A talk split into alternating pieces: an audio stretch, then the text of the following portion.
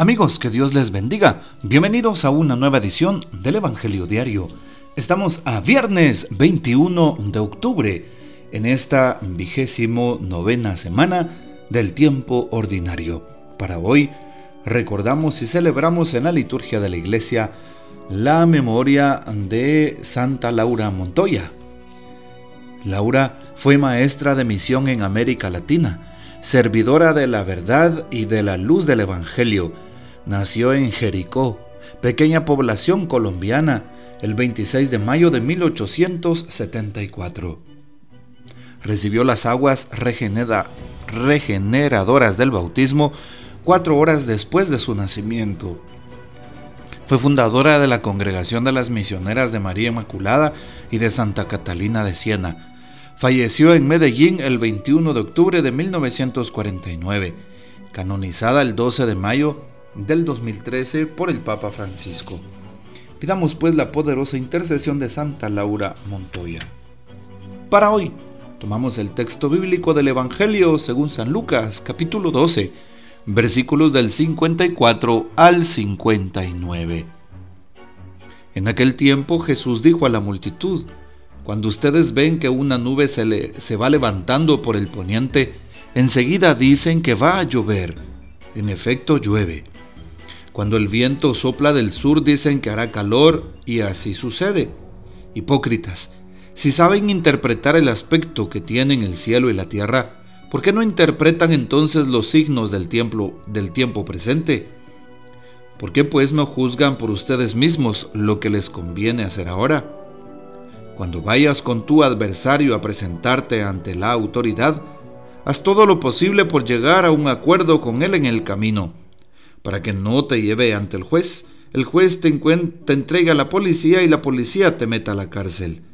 Yo te aseguro que no saldrás de ahí hasta que pagues el último centavo.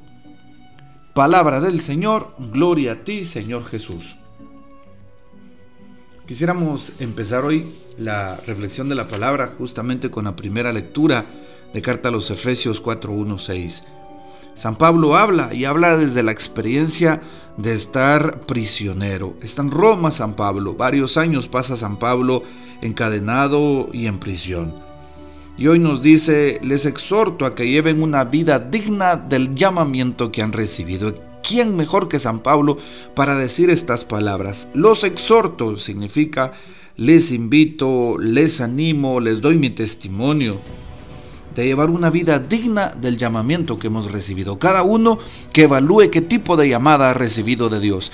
Los que son padres de familia, la vida matrimonial, a cumplir con amor y con alegría, pues ese acto conyugal de eh, la unión que Dios ha hecho, esa unión sagrada a través del sacramento del santo matrimonio.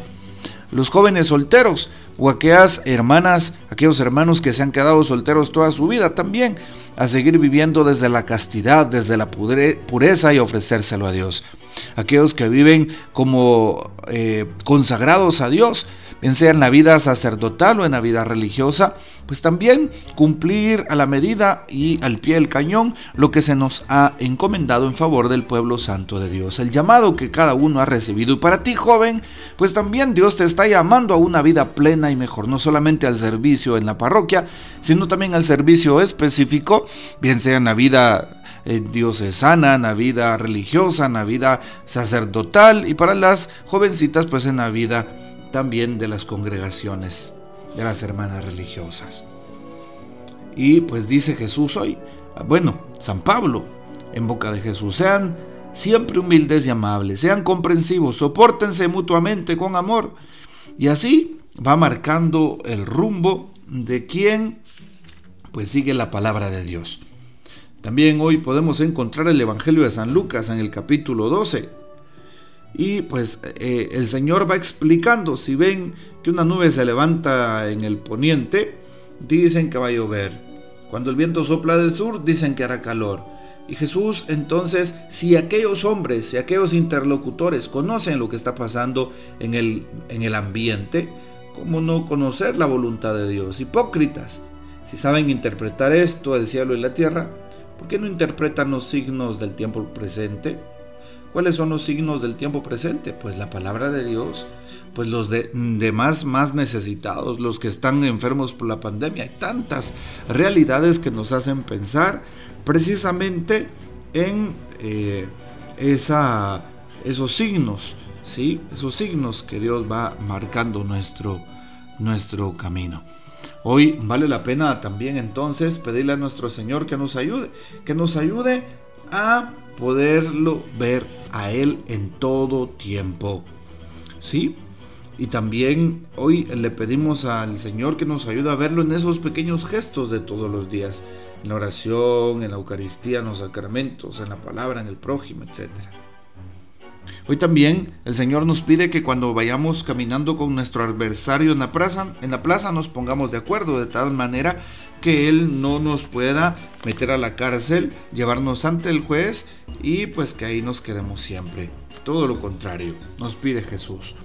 Hoy también en este eh, día el Papa Francisco nos ilumina y dice, Cristo ha venido al mundo para traernos la gracia divina, es decir, la posibilidad de participar en su vida. Esto lleva consigo tejer un entramado de relaciones fraternas basadas en la reciprocidad, en el perdón, en el don total de sí, según la amplitud y la profundidad del amor de Dios, ofrecido a la humanidad por aquel que, crucificado y resucitado, atrae a todos así. El servicio al otro es el alma de la fraternidad que edifica la paz. Esto nos dice el Papa en la reflexión para este día y justamente pues palabras muy acertadas. Trabajar en conjunto, trabajar todos como familias, como comunidades, trabajar de una manera que nos entreguemos a Dios y pues sin duda Él estará pendientes pendiente de nuestras vidas. Bueno, pues que esta reflexión, aunque un poco corta, pues nos ponga siempre en el contexto del amor de Dios del perdón de Dios, de su divina misericordia. Y también pues solamente darnos cuenta de que en el tiempo de Dios todo se cumplirá. Por eso se nos dice en la palabra, hay que saber mirar y ver. Y pues a la luz de la fe nos hemos dado cuenta que el Señor siempre está ahí, siempre nos provee.